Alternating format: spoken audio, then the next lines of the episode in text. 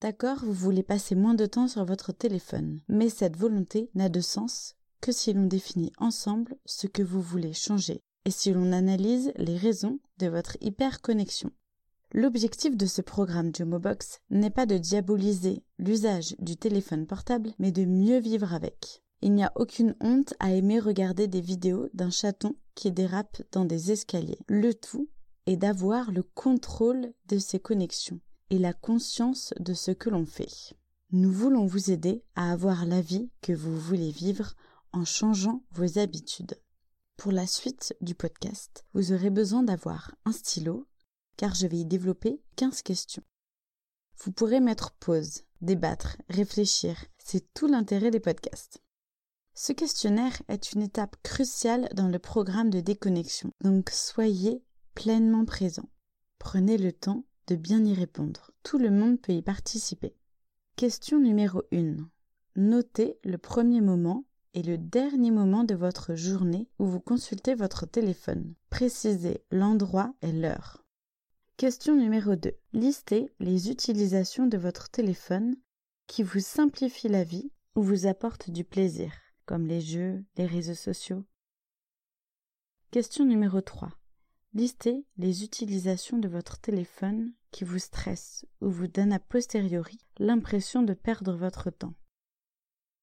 Question numéro 4. Notez les moments où vous consultez comme par réflexe votre téléphone dans la journée, comme le trajet au travail, peut-être au réveil, le soir, au lit. Question numéro 5. Dans quelle situation regardez-vous plusieurs écrans à la fois?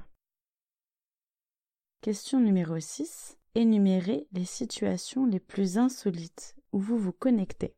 Aux toilettes, cachées derrière le bureau. Question numéro 7. À quel objet pourriez-vous comparer votre téléphone portable? Question numéro 8. Écrivez le nom des personnes qui vous sollicitent par message et s'agacent rapidement de ne pas avoir de réponse de vous.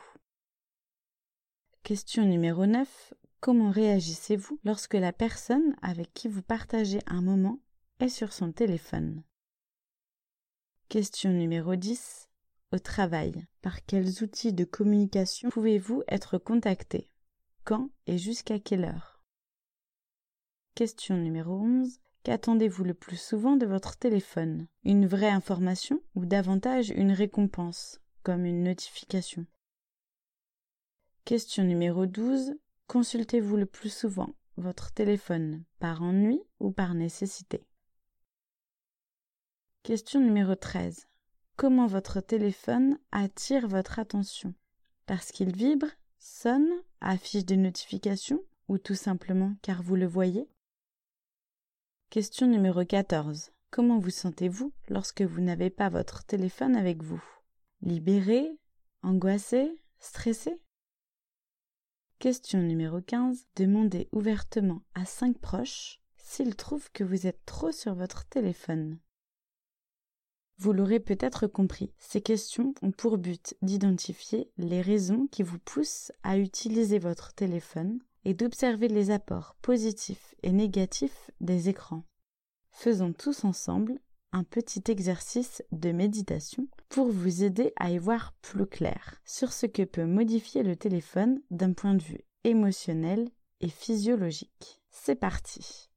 Vous devez être assis. Votre téléphone doit être à côté de vous, mais camouflé sous un coussin. Commencez par observer votre posture. Êtes-vous adossé, les jambes croisées, puis observez votre respiration.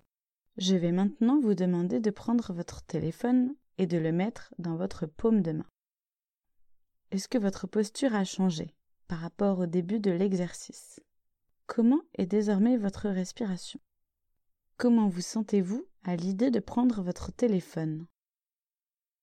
Excité, anxieux, curieux Vous pouvez déverrouiller votre téléphone et ouvrir une application ou répondre à un message. Après quelques secondes, sortez de l'application et verrouillez votre téléphone. La question est simple. Quel impact le téléphone a-t-il eu sur vous, sur votre posture, votre respiration, votre humeur?